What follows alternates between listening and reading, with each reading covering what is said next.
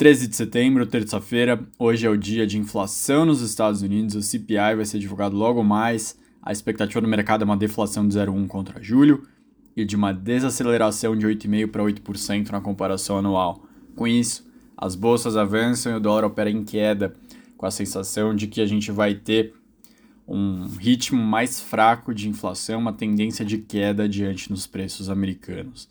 E isso, por consequência, diminuir, diminuiria a pressão por um aumento de juros mais duro na próxima reunião da semana que vem e para levar a taxa de juros para patamares mais altos nas próximas reuniões.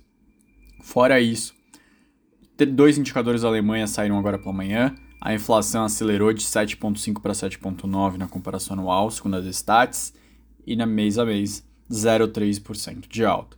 Os preços ligados à energia subiram sozinhos 35,6 na comparação anual. Em consequência disso, as expectativas econômicas estão piorando. Caiu de menos 55,3 em agosto para menos 61,9. O mercado esperava uma, um aumento menor para só menos 58. As condições atuais medidas pelo ZEU foram de menos 47,6 para menos 60,5. Uma expectativa bem frágil na Alemanha para a economia adiante. Aqui no Brasil, ontem à noite foi divulgada uma nova rodada da pesquisa IPEC, o ex-presidente Lula cresceu de 44% das intenções de voto para 46%. O presidente Bolsonaro seguiu com 31%. Ciro Gomes caiu de 8% para 7% e Simone Tebet seguiu com 4%. Em um eventual segundo turno entre Lula e Bolsonaro, Lula venceria Bolsonaro por 53% a 36%. Ontem a Petrobras anunciou uma queda, uma redução, depois de cinco meses sem mexer nos preços do gás de cozinha, corte de 4,7% no valor do botijão que de 13 quilos. Com isso, o preço médio do botijão de 13 quilos vai para 52,34% aos distribuidores e com impostos, margem de distribuição e revenda, o preço deve ficar em torno de 109 reais.